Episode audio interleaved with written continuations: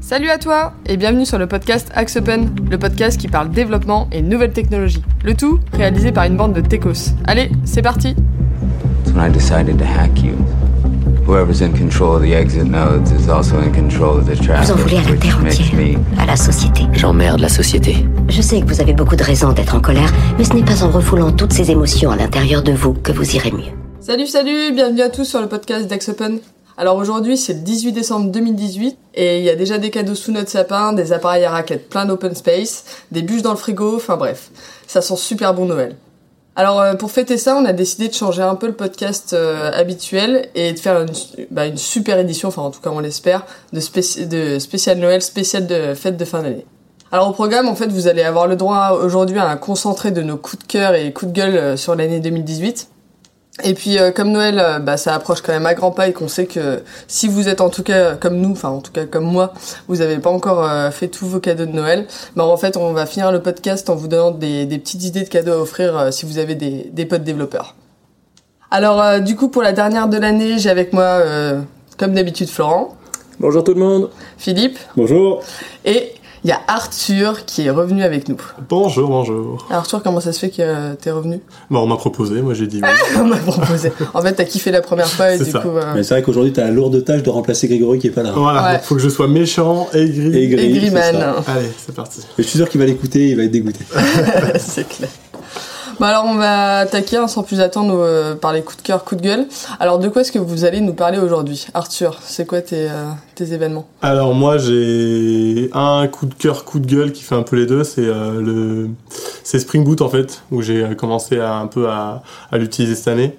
Et autant c'est vraiment une super technologie, mais en même temps ça peut être l'enfer à utiliser. Donc je sais pas si on parle maintenant ou si. On va énoncer tous les sujets et puis après on, on reviendra dessus. Après, j'ai AWS, donc euh, je me suis mis à AWS cette année. On s'est mis euh, Axe Open à AWS cette année. Euh, donc on- j'ai fait une formation et c'est vraiment un coup de cœur vu que c'est vraiment une technologie euh, super, je trouve. Et en dernier, c'est Flutter, donc c'est un framework développé par Google pour faire des applications mobiles natives. Et je me suis beaucoup renseigné dessus et je trouve ça hyper intéressant et je pense qu'il a de l'avenir. Et comme tu l'as pas mis en production, tu trouves ça cool, quoi. Oui, bon, voilà, c'est la théorie comme d'habitude. Ok Arthur, toi Philippe Alors moi, je vais, bah, je vais, mettre, je vais mettre aussi euh, AWS, mais on en parlera au moment, euh, au moment venu. Euh, le, le deuxième, moi, c'est bah, Angular. hein. Je trouve que ça, cette année, ça a vraiment pris son envol et du coup, euh, je trouve ça quand même intéressant de faire une rétrospective sur ce qui s'est passé cette année. Et le dernier, ça va être le retour en force de Microsoft, un sur un sujet un peu plus léger, mais du coup, euh, ils sont redevenus la première capitalisation mondiale. euh, ils sont repartis à fond dans le cloud, ils sont repartis à fond sur les OS. Euh, du coup, c'est un peu mon, mon coup de gueule et coup de cœur. Parce que Microsoft, c'est toujours un peu les deux, quoi. C'est ambivalent sentiment. En tout cas, je pense que c'est vraiment un événement marquant de cette année. Quoi. Ok. Et Flo?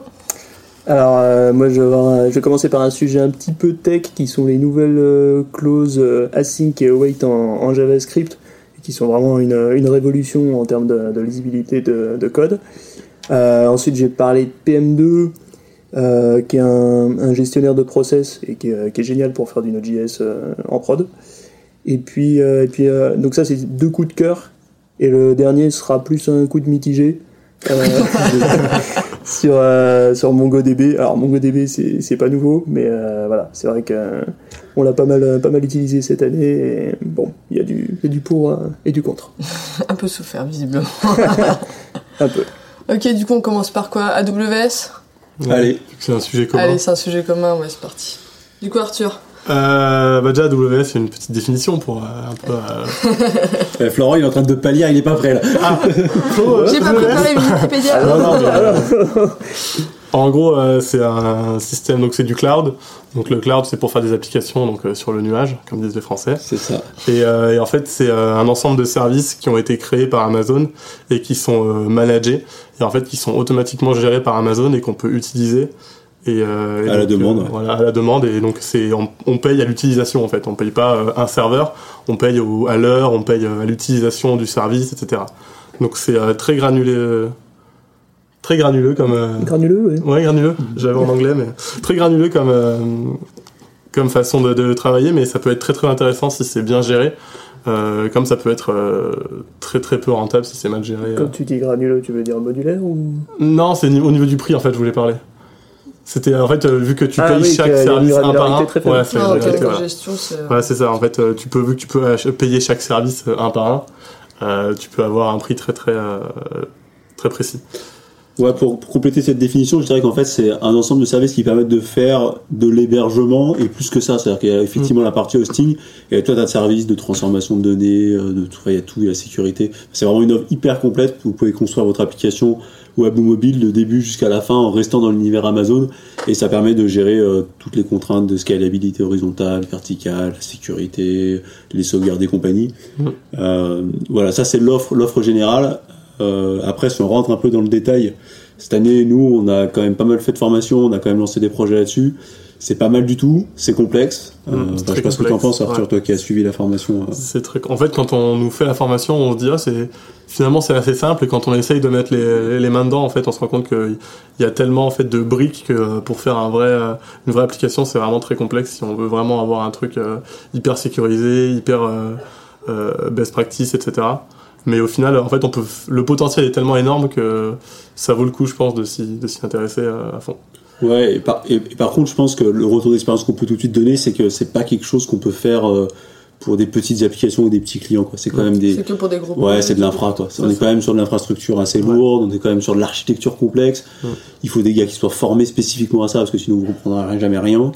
Euh, par contre, ça fait tout, quoi. C'est-à-dire que Ouais. ça fait tout, mais il faut, faut connaître ouais, un peu tout, quoi. Et je Ouais, pense que la difficulté, c'est que dans une logique un peu DevOps, où c'est le développement qui prend un peu cette, euh, cette casquette-là, c'est quand même complexe de maîtriser tous les aspects du réseau. euh, Enfin, je sais pas ce que t'en penses. Ouais, exactement. Toi qui viens Euh, plutôt du dev, du coup. Ouais, bah, il y a Euh, beaucoup d'aspects architecture que du coup j'ai appris euh, en même temps que la formation et du coup c'était dur d'avaler tout ça parce que l'architecture, le côté DevOps, le côté euh, dev et tout. Après, euh, je trouve que c'est bien de, c'est ce que disait le formateur, c'est bien de venir d'un univers développement parce que j'avais euh, des, des des habitudes que n'avaient pas forcément les architectes ou j'avais des des façons de penser que les architectes euh, n'avaient pas forcément pensé. Et il disait que c'était bien d'avoir les deux, des architectes architectes et des architectes un peu Ouais, c'est plutôt développeurs. complémentaire. voilà, c'est Mm. ça. Mais euh, Parce que AWS, c'est sorti cette année, du coup Non, non, c'est c'est- 2014, il me semble. Ouais. Ouais, La c'est seulement cette année que. Ouais, ça fait un ou deux ans que ça commence. Ouais, ça, Ouais. ça explose. Ça Ouais. explose. C'est- Bah, tout le cloud en fait, il n'y a pas que AWS, il y a aussi euh, bah, Azure comme on va voir après, donc Ouais. Microsoft.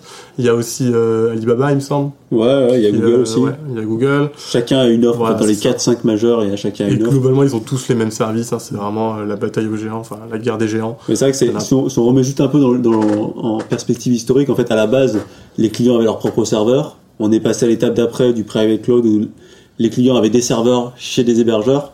Et là, on est en train de monter encore une étape. C'est-à-dire, en fait, on n'utilise plus que les services. Et en fait, finalement, on s'abstrait de plus en plus de la notion des serveurs qui est gérée par ces grands fournisseurs de services Mm. euh, là-dessus. Ce qui permet d'avoir des serveurs avec une puissance théoriquement infinie. euh, parce qu'en fait, euh, les serveurs d'Amazon sont, peuvent de fournir une puissance monstrueuse vu qu'ils peuvent fournir des, con- enfin, des continents entiers. Donc, euh, Après, juste, juste pour pondérer ce que tu dis, les serveurs qu'ils ont, c'est les mêmes que les serveurs que nous on a. Par contre, en fait, ils sont capables de les dupliquer en temps réel à chaud sur des multiples continents. Et ça, c'est quelque chose que, qui est fourni quasiment de base, hein, l'élasticité des conteneurs et ce genre de choses, euh, qui sont pas possibles à faire, enfin, pas grande simplement ouais, à faire là-dessus. Quoi. Et puis bon, ils ont investi quelques dizaines de milliards, enfin, centaines de milliards dans, dans les services, ce qu'ont pas fait aujourd'hui les acteurs euh, d'hébergement classiques. Quoi. ouais, ils ont les moyens, hein, Amazon, euh, Mm. une petite boîte. Ouais. Bah, fr- franchement, il faut, faut quand même dire la vérité. euh, dans le cas d'Amazon, c'est exceptionnel parce que c'est quand même un acteur du e-commerce Oui. qui a construit cette solution pour lui en interne et qui était tellement performante qu'elle a pu l'ouvrir au reste du monde et en fait est en train de fracasser euh, Mm. tous les acteurs traditionnels. euh, Non, oui, c'est sûr. Parce que à la base, c'est vrai que c'est pas vraiment une, un développeur de logiciel, un peu comme Microsoft, hein, soit, ouais. un- Donc c'est vrai qu'il vient un peu d'un- autre univers. Mais au final, ça a tellement marché que maintenant, il, il fait tout, quoi.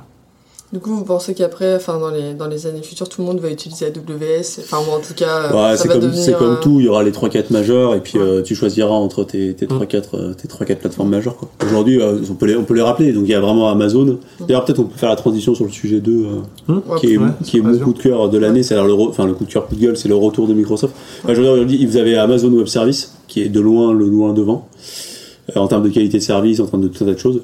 Le point négatif, le point négatif, c'est que c'est quand même complexe, euh, c'est pas hyper clair, et puis c'est une logique qui est nouvelle par rapport à ce qu'on a l'habitude de faire. Mm. En face, le, le deuxième, je sais même pas si on peut passer premier, c'est Microsoft Azure. Mm.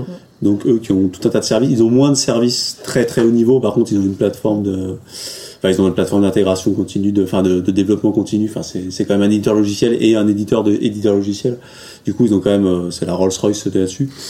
Et après, vous avez Google qui tente désespérément d'arriver sur ce marché, mais qui a vraiment du mal et puis qui est pas au niveau. Enfin, à mon, à mon goût, après, je sais pas. Ouais, ils essayent, ils essayent. Après, ils ont de la force de frappe, donc à mon avis, ils vont Ouais, réussir à rentrer. hein. Bah, tu sais, ils ont- sont quand même plantés sur pas mal de sujets, hein, c'est quand même des choses euh, qui sont assez Ouais. complexes.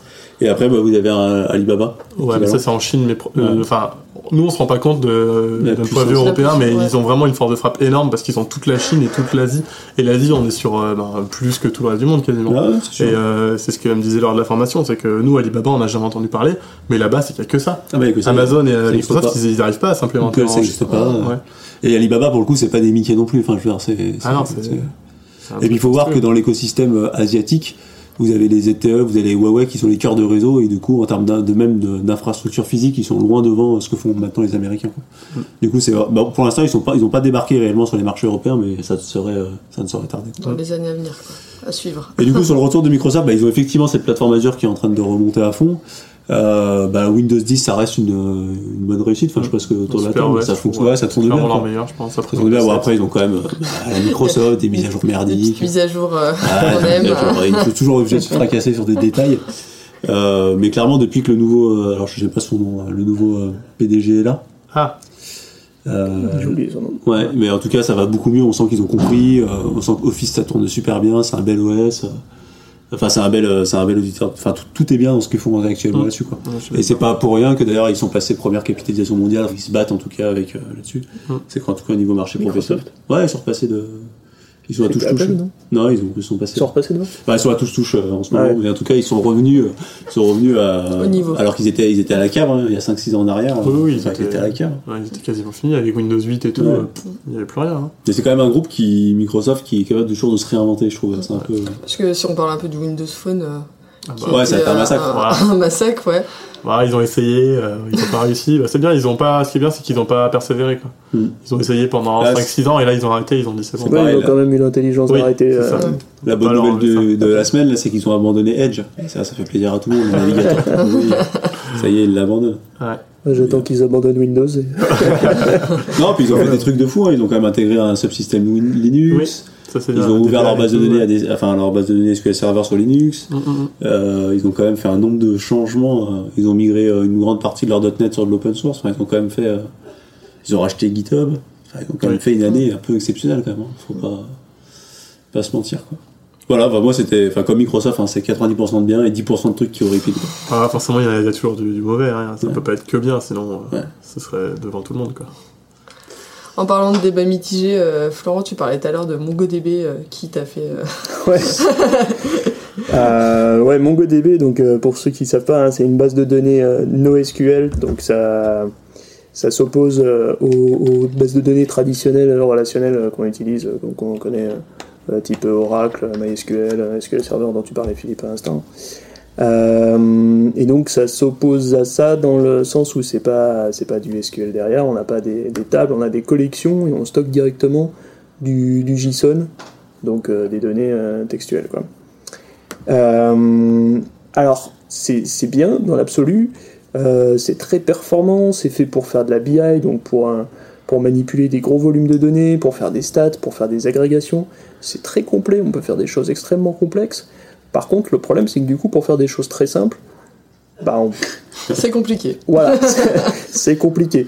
Là où on ferait euh, une, une pauvre requête avec une jointure euh, sur un SGBD relationnel traditionnel, euh, on se retrouve à faire un agrégat sur euh, euh, 100 lignes pour juste joindre deux tables quoi, Récupérer un max. de, de collection. Et ça, euh, euh, bon, je sais pas ce que t'en penses, Arthur, tu l'as utilisé aussi, mais ouais. c'est.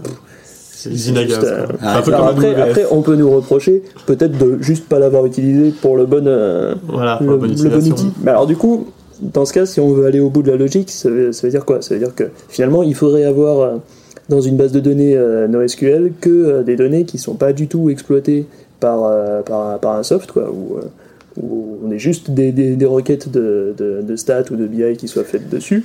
Alors ça veut dire qu'en fait, on aurait une base de données euh, relationnelle ailleurs, et puis on transférerait euh, euh, ces données euh, directement dans le, dans le MongoDB pour, euh, pour la partie BI. Bon, pourquoi pas mais voilà, ça, ça, ça complexifie.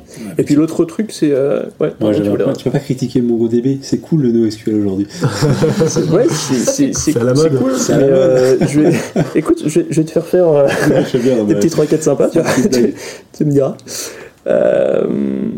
Euh, non, oui, bah, en plus, surtout que sur cette complexité, enfin, toi, Philippe, je sais que tu n'aurais pas de, de problème à faire des unwind, mais, euh, mais euh, les développeurs, ils galèrent quand même à comprendre cette logique-là, qui est, euh, qui, est, euh, qui est différente, qui, enfin, qui a vraiment rien à voir avec la logique euh, SQL. euh, SGPD, euh, ouais, euh, SQL. Et, euh, et voilà. Et après, euh, euh, l'autre l'autre problème euh, que je trouve à, à MongoDB, c'est le, le fait que. Alors, c'est très difficile de faire une montée de version. Ouais, ce qu'il faut. faut- Il y a des, il y a des- il y a des- Ouais, mais mais ça, juste des incompatibilités monstrueuses. Quoi. Non, mais Mm. c'est bien pire que sur un MySQL, par exemple. Ça, j'ai j'ai envie de dire, c'est les nouvelles techno. Les nouvelles techno, ils en ont rien à foutre des montées de Allez, version. Chaque nouvelle techno, peut-être, Ils te changent la syntaxe, mais comme ça. finir les bon. Donc euh, du coup après tu es obligé de, de- de chercher au, au fin fond d'un vieux forum euh, comment réinstaller sur ta nouvelle machine euh, l'ancienne version de MongoDB Mhm. parce que de toute façon sinon tu es obligé de migrer tout ton, toute ton API. Bon, Et tu fais toujours Voilà. sur ce vieux forum russe. qui te propose de traduire une ligne de commande que tu comprends pas. c'est ça. Mais ap- du coup, euh, une partie de. Mais sinon c'est vachement même. bien. Mais sinon, c'est super bien après avoir fait la liste de. Mais après, comme tu disais, je pense que c'est plus fait pour faire du BI et de, des statistiques. C'est enfin, c'est ce que disait euh, par rapport à AWS. Ils ont aussi un système de, de, de NoSQL. Ne parle pas de DynamoDB. Hein, Ça s'appelle C'est quand DynamoDB. même de la merde. Bon, ça reste un du NoSQL et euh, c'est ce qu'il nous disait. euh, en général, quand tu as une, app- une, une architecture euh, complexe et euh, pour une grosse application, tu as une base MongoDB, enfin du coup DynamoDB, et une base euh, relationnelle classique. Parce qu'en fait, tu peux pas avoir. Le, le problème des DynamoDB, c'est que c'est- la requête coûte cher. Concrète, com- comparé à un Mm. relationnel classique et du coup tu peux pas faire des milliers de requêtes à la seconde sur un sur un DynamoDB donc c'est plus fait pour stocker stocker stocker et à un moment tout récupérer faire des stats etc donc après, il faudrait peut-être euh, ouais, plutôt repenser. euh, Ça, tu vois, ça, c'est l'avenir du développement. C'est-à-dire qu'avant, ton client, tu lui vendais une base, et maintenant, il faut que tu lui vendes deux bases. Voilà. Et c'est comme ça qu'on fait de l'argent. C'est comme ça que. T'as deux trucs à maintenir que tu comprends pas. Une synchro, comme toute synchro, qui marche à moitié. Ouais, Ça, parce que amuse-toi à faire la, à faire la translation entre Oui, mais du après. euh, euh, format voilà. relationnel et, euh, et du JSON où tu auras probablement pas autant de collections que Non, mais c'est pas les mêmes données. côté. C'est pas les mêmes données. Tu les restructures différemment. Bah, mais oui, c'est tu pas restructures, Tu mets un petit ETL au milieu. Bah oui. Ah bah voilà, on peut vendre un peu d'expertise.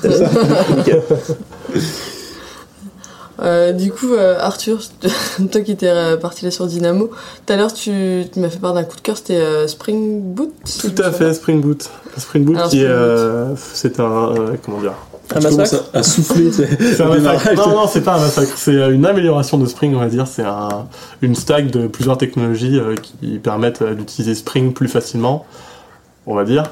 Euh, L'avantage, c'est que ça peut être très facile à utiliser, comme ça peut être insupportable à débugger. Parce qu'en fait, tout est fait euh, dans Spring, et en fait, c'est tout dans leur écosystème.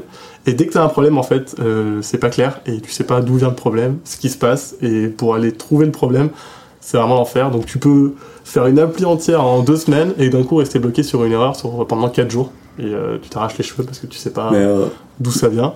Mais sinon, euh, sur le papier, c'est bien. Mais moi, je rebondirais bien sur ce que tu dis en disant que c'est pas franchement un problème de Spring Boot, c'est de plus en plus les technos. Hmm. Ça fait de plus en plus de choses euh, sans toi et sous Ouais. toi. Et c'est de plus en plus compliqué de trouver les, les sources d'erreurs euh, là-dessus. Ouais. Bah, sur AWS, c'est pareil. hein. Enfin, je veux dire, euh, oui, oui, bah, t'as une erreur, pff, tu vas mettre des années à comprendre alors que c'est un C'est truc tout con, t'as une vieille case à cocher. C'est ça, exactement. C'est ça. Mais après, euh, je trouve que c'est une bonne idée, mais ouais, euh, le problème de ce genre de, de, d'idée de techno, c'est qu'il faut vraiment que ce soit irréprochable du, Mhm. côté, euh, du côté du socle. Sinon, bah, dès qu'il y a une erreur, en fait, tu peux rien faire parce que c'est- t'es, t'es victime du, enfin, victime de, de la boîte noire, quoi. Tu peux pas ouvrir le truc, débugger toi-même. En fait, t'es obligé de, d'attendre une nouvelle version ou de tout simplement Pleurer euh, ouais, pleurer, ouais, c'est bien pleurer. C'est la base du développeur, ça non C'est une bonne partie de son quotidien. c'est ça. S'arracher les cheveux et pleurer. Et je pense que c'est vrai qu'en fait, peut-être que les gens qui nous écoutent n'ont pas conscience, mais on doit passer, je sais pas, genre 50-60% de son temps à désespérer devant son ordinateur, à trouver une solution en testant des trucs aléatoires. Je sais pas si c'est très rassurant. Non. Non, mais en fait, tu fais 90% du logiciel en super peu de temps et Ouais, après, tu ça. pleures sur un truc improbable. 10%, Quoi? Si, si seulement il n'y avait aucun bug, tu passerais trois fois moins de temps à développer une application. Ouais, puis en fait, la majorité des bugs, euh, Enfin, aujourd'hui, il y a beaucoup de bugs qui sont de la configuration presque, Mm. et du coup, tu peux passer des heures sur des forums à essayer de chercher euh, Mm. sur Stack Overflow que des mecs qui te racontent n'importe quoi. Le paramètre qui t'a manqué, là, Ouais. tu vois, le, le booléen de. Le booléen dans le fichier tout- YAML, tout nul, ouais, c'est ça, avec, Tout au fond de ton fichier YAML. avec la doc qui dit, euh, tu sais, euh, active-le. Ah, tu fais. Ouais, ouais. Mais comment, comment ça se fait alors C'est qu'ils ont pas fait une doc assez fournie ou c'est que. Bah, le problème, c'est qu'il y a tellement de possibilités en fait avec ces nouveaux outils qu'ils peuvent pas faire une doc euh, parfaite en fait. Ouais. Parce que y a, y a- tu peux tout faire avec et euh, c'est bien, tu peux C'est en tout fonction faire, de mais. l'utilisation après. Ouais, c'est ça. coup, Ils peuvent Et, pas euh, avoir tous les cas. Ouais, puis, puis je pense que t'as as de moins en moins de cas types. C'est-à-dire que aujourd'hui, euh, un client il va te demander de se connecter avec sa petite particularité à lui, sa petite gateway de paiement, euh, son intranet, son truc. C'est qu'en fait, t'es toujours dans une situation particulière, t'es jamais Mm. dans une situation euh, générale. Et c'est toujours dans le particulier que ça foire. Quoi. Dans le cas général, tout marche bien, hein, c'est facile. Tu prends la démo, tu la lances, ça marche. hein. et puis tu changes trois trucs, il y a plus rien qui marche. Et après, tu pleures. Ouais, c'est ça. Bon, du coup, final coup de cœur, euh, Spring Boot? Je dirais plus coup de cœur. ouais. Je dirais plus, euh, plus, plus que moi. Mais euh, ouais, euh, je pense que si je devais refaire un projet en Java, je reprendrais du Spring Boot si c'est un gros projet. Sinon, euh, sinon j'aime bien Node.js, mais on en reparlera peut-être plus tard. Mais euh, pour un gros projet, je dirais Spring Boot c'est bien. Pour un petit projet, je pense que Node.js, on est, je trouve ça plus intéressant. Pour un petit projet tout seul que tu seras sûr que tu seras incapable de débugger dans 6 mois, ouais, Node.js, c'est bien. Ah, Oh, il est négatif. il est tout- ah le JS est fini, Et il me regarde exprès pour m'énerver. Attends, en parlant de JS, on va parler d'Angular, là, Philippe. Ouais, ouais, parlons d'Angular, euh, parlons d'Angular, euh, qu'est-ce qu'il y a T'avais un coup de cœur quand même. Oui, j'ai un coup de cœur, coup de gueule, qu'Arthur euh, a l'air un peu Ah mauvaise ouais. langue. Des, trans- des transitions de qualité, je trouve. Attends, bah là, Alors là, on hein. bah, c'était prévu. Hein. Ah, c'était prévu, tout est c'est- répété. Tout est écrit, ça fait six mois qu'on travaille dessus.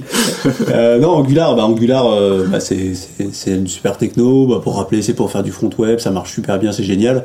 Et après, on va partir au négatif, c'est bon, on attaque le négatif. Euh, bah, les mises à jour, c'est toujours compliqué. euh, Ils s'en ont rien à foutre, ils font des mises à jour de plus en plus rapides. La communauté JS, bah, c'est la communauté euh, des, des geekouilleurs du web, quoi. Tu vois, je veux dire, t'as deux plugins qui sont pas compatibles entre eux, il y en a qui abandonnent. Ouais, mais ça, après, euh, a- je trouve qu'il y, a- il y a quand même, d'une façon générale, dans l'univers du développement, une, une trop grosse tendance à dire tiens, j'ai une problématique, je vais chercher un plugin. Hmm. Hmm. Et quand même, euh, 99% des plugins qui existent sur Terre, ils sont pourris, ils marchent Ah pas. oui, ça va rien Donc. Enfin, Il y a un moment où peut-être bah, il faut aussi se poser la question Si de est-ce que c'est persi- Tu fais un pertinent d'aller. NG Generate de Angular pour installer un générer plugin pour tout, quoi. Ouais, mais tu fais un NG pour d'installer un, un, un, un projet Angular vide, il t'a généré combien de milliers de fichiers JS C'est un truc de fou, quoi. Bah, après, ouais, voir, ça. notre module, ouais, mais du coup, même de base, il télécharge un milliard de modules, le truc, quoi. Oui, d'accord, mais ça n'a rien à voir. Ça, c'est parce que le- t'as la base du framework qui doit faire marcher Angular, donc t'as forcément une, une, Après, une sur base ton, sur ton build de prod, t'as pas tout ça. Ouais, mais t'as- ils sont compilés, quoi, mais t'en as beaucoup, quoi. Bah, Ah, mais c'est le principe du voir- framework pour le moi. volume de ton truc, c'est- ce que tu que ce que tu utilises, donc, euh, Ouais. Bref, tout ça pour dire qu'il y a trop de plugins, ils marchent pas ensemble, et on passe son temps à, à expliquer aux clients qu'on n'a pas réussi à compiler parce que parce qu'on a mis à jour, je sais pas quoi. Parce Hein qu'il s'est mis à jour tout seul, parce, parce que, parce mis, que ouais, c'est ça. t'as mis un petit, un petit chapeau dans le paquet de JSON. Ah, je pense que ça manque d'un d'un éditeur, d'un gros éditeur euh, Ouais. fiable, type, euh, type Apache en, en Java, ou euh, je sais pas ce qui peut exister euh, en, bah, si, en .NET Microsoft, par exemple. Mais, euh, ouais.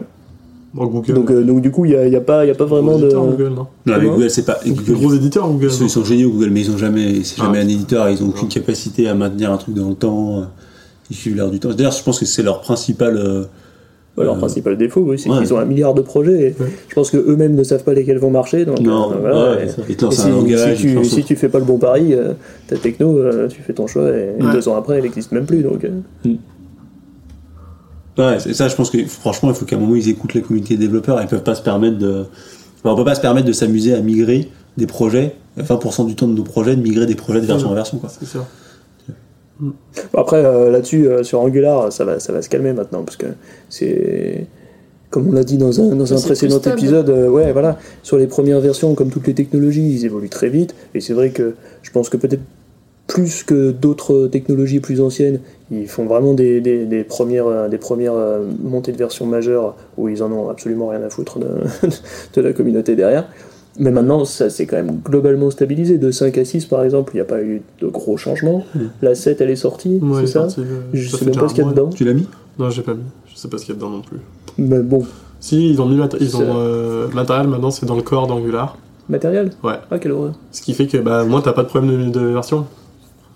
Oui. Avant, tu avais les deux versions d'Angular que tu Mais t'es pas obligé de, l'utiliser Non, t'es pas rassure-moi. obligé de l'utiliser, Ah, non, non, c'est juste que c'est dans le corps maintenant, c'est toujours à jour. Quoi. Ok. Et, euh, globalement, je crois Ouais, que donc la voilà, donc grosse- c'est vraiment, mineur comme Non, non, monter une version majeure, si j'ose dire. et, euh, et voilà, ça va se stabiliser. Bon, ça et puis dans 5 super ans, on l'utilisera plus. voilà. Ah. Il y aura autre chose. Oui, ça reste génial. Ça, grave, on expliquera aux clients que c'était le Voilà. meilleur choix à Ah l'époque. c'était pas euh, une super technologie. Hein. on vous a jamais recommandé ça. hein. Ça, Je me souviens pas du tout. ça, ça me dit rien. T'avais Flo, t'avais un coup de cœur aussi euh, sur du JS tout à l'heure?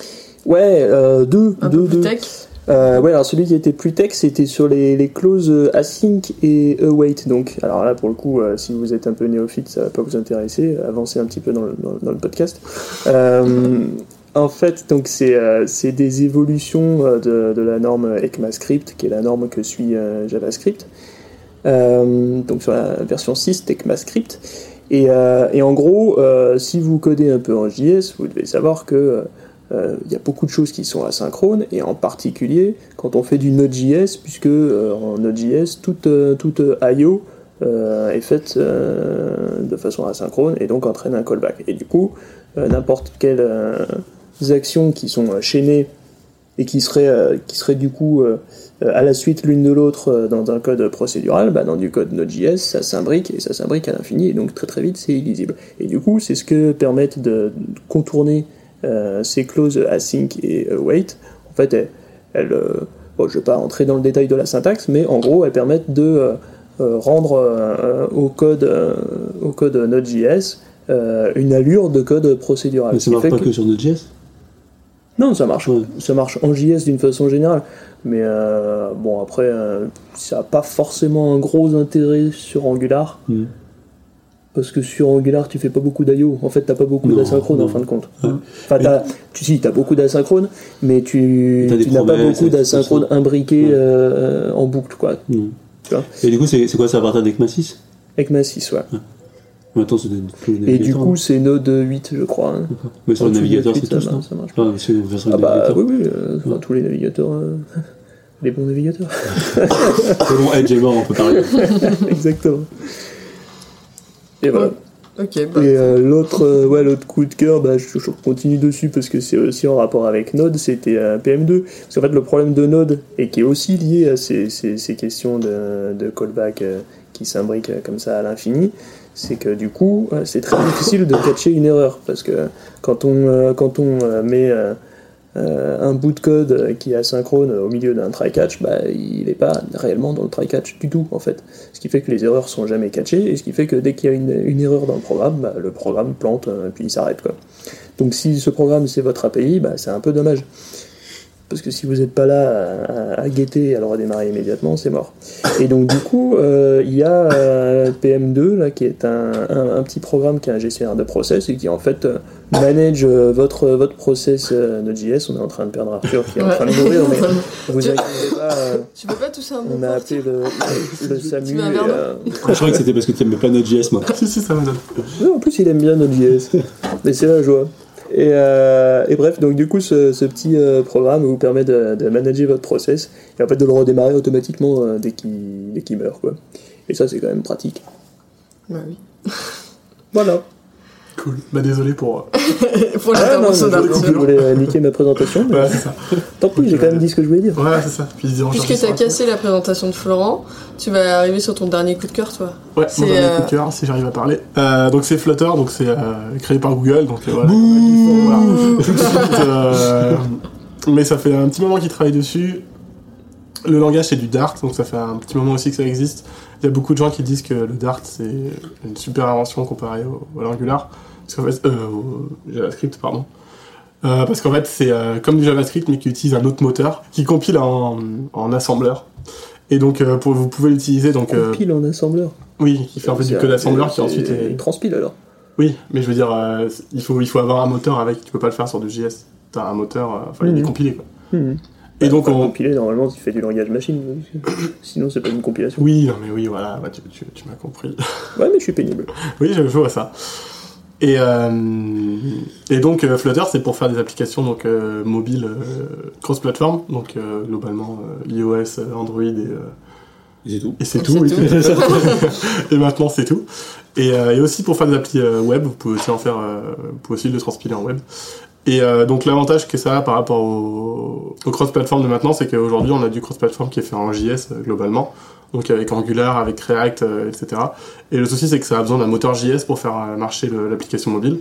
Donc ça fait une, couche de plus en fait, ce qui fait que c'est beaucoup plus long à la compilation et que ça empêche beaucoup, enfin c'est beaucoup plus long au lancement pardon. Et ça empêche beaucoup de choses, vu qu'en fait on a forcément ce moteur JS qui bloque en fait les liens entre euh, l'application et euh, la plateforme, que iOS ou euh, Android. Et Flutter en fait utilise son propre, son propre moteur qui ensuite va compiler en code machine, comme disait, comme disait Flo, et qui va permettre de, discuter, on va dire, directement avec le, processeur du, de, l'Android ou de l'iOS. Donc ce qui fait que c'est beaucoup plus rapide que du React, et c'est beaucoup plus simple à utiliser aussi car le, le, le Dart est un langage un petit peu comme le React qui marche avec des widgets. Et, euh, et donc voilà. Après là, je, je me suis renseigné pas mal dessus, mais j'en ai jamais fait encore. Mais sur le papier, ça a l'air euh, assez cool. Alors, comme toute nouvelle stack, c'est une Oui, super idée de voilà, développer c'est une dessus. Super idée. Non, bah, moi je vais faire le, le mec qui critique parce que déjà je le connais pas. Donc, du coup, Voilà, du coup, Je de- critique euh, critiquer, euh, pour me meilleure protéger. posture pour On a critiquer. la meilleure posture pour critiquer quand on connaît pas, on peut être de mauvaise foi. Non, après voilà, c'est c'est comme Google toujours, un nouveau langage, une nouvelle manière de développer, un nouveau, une nouvelle stack dont on sait pas ce qu'elle va dire. Sachant que Google a deux stacks pour faire du cross-platform, parce que du coup tu peux le faire en Angular et un truc. Oui, mais Ils Angular, en c'est pas. tueront une dans six mois, on sait Ah, pas Ionic, pas, ça n'a pas été fait par Google. Ionic, Ouais. ça a été fait par d'autres gens. Qui qu'ils sont- veulent faire du, Android- du Angular universal et c'est l'objectif. quoi. Mais euh, Et puis en plus là ça fait un peu techno de récupération parce que Dart c'est quand même pas nouveau, ça fait un Oui, moment que ça existe. Oui, mais euh, Et en que fait, ça ça sert jamais. à rien. Et que ça sert à Ça a rien. jamais été Personne s'en est jamais servi, on va l'utiliser dans Non, c'est pas ça. La le plus faux grosse problématique, c'est que en fait, JavaScript c'est tellement imposé qu'en fait, euh, tous les navigateurs sont partis sur des moteurs JavaScript et qui n'ont pas voulu partir sur des moteurs Dart. Et euh, du coup, en fait, c'est juste un problème de, des, des géants, des navigateurs, euh, les plus gros navigateurs qui n'ont pas moi, il y a un truc que j'aimerais comprendre. Si on fait pas de JavaScript, pourquoi on fait pas du langage classique, genre du, un vrai langage, .NET ou- Pourquoi on est obligé de réinventer une syntaxe proche du JavaScript tu vois? Enfin, Parce que c'est une nouvelle, euh, c'est une nouvelle cool. approche de, de, de cross-platform, c'est une nouvelle approche de la responsive, euh, de tout ça. Donc il faut faire un nouveau langage pour la nouvelle approche. Je propose qu'on prenne date et qu'on se donne rendez-vous dans un an. Allez, Et moi, je mets pas un centime pour cette techno. le 18, euh, Florent, tu mets 18 combien, toi décembre 2019. Ah bah je mise pas d'argent. Tu crois à ça Allez, une coupe. Allez, coupe. Parti. Mais euh, Arthur, tu connais des applis qui ont été euh, développées avec. euh, Alors, je connais des applis, euh, je, connais- enfin, je sais qu'il y a pas mal d'applis qui ont été développées en Dart. Euh, après, là, de tête, euh, des grosses applis, non. Mais euh, d'après ce que j'ai vu, euh, niveau performance, on est sur euh, Ah bah, quelque chose d'assez respectable. Moi, je me dis que tant que les grosses applis elles sont pas Mm. dessus. euh, Bah, après, le problème d'une grosse appli, c'est que bah, si elle est déjà faite, la grosse appli, elle va pas être toute refaite dans un autre langage. bah, Ce sera c'est ça qui est cool. c'est ça qui est cool, c'est de repayer une appli. Donc euh, après, faut voir. Ah, mais euh, franchement, si ça- je- on se remet dans un an l'année prochaine et tu, tu vas me dire, ouais, Google, ils ont sorti ou, euh, un nouveau truc qui s'appelle Smart et du coup, c'est une nouvelle stack qui permet de faire des applications. C'est trop génial. C'est trop génial parce que en fait, les problèmes de Dart, c'était que c'était chiant et du coup, maintenant. c'est tellement de mauvaise foi. terrible. faut, faut s'extasier sur les nouvelles technologies. Ouais, mais j'ai passé, j'ai passé l'âge, l'esprit ouvert. Avec Florence, tu vois, on en a vécu des nouvelles technologies. Ouais. Non, non, non. Arrêtez l'idée de vous, mon bon monsieur. Bon, en parlant de s'extasier, euh, c'est l'heure de passer aux, aux idées cadeaux. Florent, t'avais fini avec tes coups de cœur, je me rappelle plus si t'en avais un. Euh, ouais, ouais, ouais, j'avais fini. Ah, J'en ai bon. fait deux d'un coup à la fin. ah oui, c'est vrai. Ouais. Oui. Ça, ça, ça m'a perturbé. du coup, bah, on va Ah, pas. parce qu'Arthur s'est étouffé au milieu aussi. Oui, c'est ça. Oui, c'est ça. J'en profite pour le rappeler. Pas de soucis. Bah, du coup, ouais, on a bien fait le tour. hein. Je pense que ça a été quand même une année riche en émotions. Et puis, bah, je pense qu'on on pourra se donner rendez-vous euh, l'année prochaine à, à la même date, même heure, euh, pour reparler de, de flotteur. Tout à fait. Ouais, moi, ça me va. Moi, À mon j'aurais avis, à mon avis, il va pas trop flotter. Hein. j'aurais développé euh, 15 applis dessus. euh, je peux Il va faire des couler. démos. Flotteur va couler. Flotteur va couler, ouais. ça pourrait être le, le nom du podcast. Il part dans un an, il va faire Flo quoi Je Je connais connais pas. pas. C'était pas moi. Bon, du coup, on va parler du coup des cadeaux de Noël. Euh, je sais pas vous, mais moi, en fait, tous les ans, euh, c'est toujours la même galère. Euh, bah, déjà, je m'y prends à la dernière minute, donc je pense que ça m'aide pas. Et en plus, euh, voilà, trouver des cadeaux, c'est toujours, euh, toujours compliqué. En plus, si, euh, du coup, si vous n'êtes pas trop du monde de la tech et que, et que vous avez euh, bah, pas mal de potes développeurs, euh, voilà, c'est pas toujours évident, je trouve, de trouver des cadeaux. Et euh, du coup, Arthur, toi, en, en tant que dev, t'aimerais qu'on t'offre quoi? Ah, qu'est-ce que j'aimerais qu'on m'offre? Ah, je sais pas trop. T'as le droit de rêver. Ah Un t-shirt Flutter, c'est trop bien. Bon, nouvelle eh, Tu sais que je vais te le faire tu, tu- flotter. tu hein. peux nous le dire maintenant. Ils t'ont donné combien Google? Ah, ils m'ont donné beaucoup. Hein, ils m'ont donné- Ah, J'ai bah 10% voilà. des actions Flutter. Bon, ça fait pas beaucoup du coup, mais. Ouais, ça fait 10% de zéro, C'est ça. C'est pas beaucoup, ça, mais. Non, mais ouais, euh, ce que je voudrais, je sais pas. Après, euh, pour rester en, en rapport avec AWS, euh, j'aurais une petite idée de cadeau, euh, bon, un peu compliqué, mais euh, je sais pas si vous avez entendu parler d'Alexa, qui est l'assistant euh, vocal de Amazon. Ah oui. Et en fait, euh, oui. AWS, donc Amazon Web Service, permet de faire euh, des euh, interactions avec euh, Alexa euh, assez facilement en fait. Donc vous pouvez appeler des fonctions en fonction de ce que vous dites en fait à Alexa, ce qui vous permet de faire des trucs assez sympas. Donc qui vous permet en fait de parler à votre votre maison, on va dire. Et donc euh, avec euh, l'assistant Alexa, qui est un peu comme Google C'est Home. comme Google. Voilà, ouais. exactement. C'est comme Google Home, c'est euh, une espèce de petit haut-parleur, une petite enceinte, et vous lui parlez. Et euh, donc avec AWS, vous pouvez lui faire dire, en fait, enfin lui faire faire ce que vous voulez en lui parlant. Donc ça peut permettre de faire du, une sorte de domotique assez sympa chez soi, euh, avec euh, un peu les, les phrases que vous voulez. Et vous avez déjà testé ça J'ai jamais Alexa, testé, non mais euh, enfin moi j'ai jamais testé personnellement. Mais euh, je sais qu'ils ont deux trois services sur Amazon pour, pour interagir avec Alexa. Que je- En tout cas, c'est la mode des assistants. quoi. Oui, oui. Bah, bah, c'est à la mode, mais au final, enfin, on en parle énormément, mais est-ce que les. enfin, Moi j'aime bien m'en servir sur mon téléphone, je trouve ça rigolo. Ouais. Pour dire d'appeler, d'envoyer des messages, Ouais. mettre de la musique et tout. Après, je le ferai pas euh, voilà, dans la rue comme ça. Mais sinon, chez moi, des fois, euh, appelle maman ou alors, euh, mais, je sais pas, mets un, un minuteur pour 10 minutes, euh, il te le met tout de suite et ça Je peut être sympa sur mon dans- téléphone, le temps, que, le temps que Siri reconnaisse ma voix, Ah oui, j'ai l'impression que je l'aurais déjà fait 14 fois le truc. Donc, Si t'es à chaque fois que tu lui parles. Ah oui, par contre, je lui parle que quand j'ai la toux. Parce que bah c'est normal. c'est trop facile. Non, mais oui, c'est pas parfait, mais à mon avis, ça peut être assez drôle de bidouiller avec. Et ça peut être un cadeau original, même si ça vaut un petit, petit paquet d'argent. Philippe, toi, t'as des idées de cadeaux euh Non, je réfléchis à ce que disait Arthur. C'est vrai je suis tellement contre les assistants, je trouve ça, ça marche Ah ouais. tellement pas. Non, moi, je, trouve, Euh. ils sont- je je trouve ça assez impressionnant des fois, euh, la façon dont ils arrivent à reconnaître ta voix alors que. En fait, je trouve ça impressionnant, mais je vois toujours pas le cas d'usage. En fait, Ah. euh, dans 9, comme disait Florent, 80% du temps où je vais essayer de lui expliquer un truc que je voudrais faire, enfin, tu sais, genre allumer la lumière, je fais ça et j'allume la lumière, tu vois. Ouais. Du coup, j'ai du mal Non, à oui, comprendre c'est l'intérêt. de- Enfin, non, mais honnêtement, euh, je. Non, mais moi Pas de j'aime bien cuisiner, et J'en quand aurais je pas me dis, il faut que j'en ai pour 10 minutes, je regarde juste, j'ai un œil sur le four, il me donne l'heure, et du coup, je sais que c'est en 10 minutes, c'est ça, tu vois.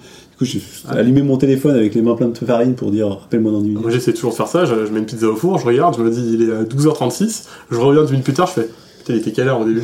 Du coup j'oublie tout le temps. Tu demandes à Google, paf, Bah, quelques comprimés de magnésium pour Florent, euh, pour, euh, Pour ouais. la mémoire. Non, en cadeau, moi je pense que je pense qu'un t-shirt avec euh, une phrase drôle, c'est toujours marrant. Je veux dire, ouais, il y en a pas mal des t-shirts, des des, tasses aussi. Des tasses, de ou- tasses, bon, les, ouais. les tasses, je trouve que on utilise moins. Alors qu'un t-shirt avec une bonne Ah, sauf, vieille au, phrase. sauf au bureau. Après il faut, Voilà. il faut oser le porter, il faut que la personne elle ose le porter. Ah, y a- euh, dans l'open space, il y en a qui osent. Oui bah. Ah oui, ok. Il y en a beaucoup qui osent. Oui, non mais oui, mais. euh, Sinon, un cadeau dont les gens auraient besoin, c'est un déodorant. Euh, je sais pas si on peut offrir ça. Hmm, souvent, c'est mal pris. C'est mal pris. je Mais si, il y avait des on- déodorants avec une phrase cool. Une phrase cool. Ah, alors là, Là, on est sur un concept. Ou un déodorant Star Wars. je suis pas sûr qu'il servirait euh, en tant que déodorant, peut-être plus en tant que bibelot, tu vois. dans. Non, ouais, ou sinon, des, des, je sais pas, il y a pas mal de, de t-shirts un peu cool sur les euh, Don't Deploy Friday, ou des trucs comme ça, qui peuvent être sympas, assez drôles. Je trouve sur internet, il y a une bonne communauté maintenant de. Ah oui, c'est sûr. Comment ça s'appelle là, les comics qui sont assez drôles, euh, que je regarde tout le temps. euh, C'est euh, les comics strips. Ah, euh, qui sont, euh, qui Ah, sont marrants, ils font des ouais, BD j'aimerais qu'on peut acheter, qui sont assez drôles. Ah oui, les comic strips. Ouais. C'est vrai qu'il y a pas mal de trucs. Et Flo, toi? Des- Euh, ouais, bah, pour- pour moi en particulier, je sais pas, mais euh, je, pense que les, euh, les geeks, ils aiment bien en général des, euh, tout ce qui est euh, les, petits, les petits gadgets euh, USB euh, qui, se, qui se branchent euh, euh, bah, sur leur PC. euh. Genre, euh, bah, nous on en a un paquet qui ont des, euh, l'été, qui ont des ventilateurs USB, euh, des, euh, je sais pas. Un truc euh, pour équiper le bureau. Ouais, voilà. bah, Pas, pas mal de petites figurines aussi. Ouais, mais ça, je vois pas l'intérêt de les brancher en USB. Non, bah non. ou pour qu'elles clignotent éventuellement. Ouais. Oh, des petites choses comme ça, ouais. Bon, ça, ça, ça égaye euh, le bureau, euh, l'open space, euh, c'est sympa. Sinon, après, pour la maison, j'ai vu qu'ils faisaient des, genre, des moules à glaçons euh, Pac-Man. Ah.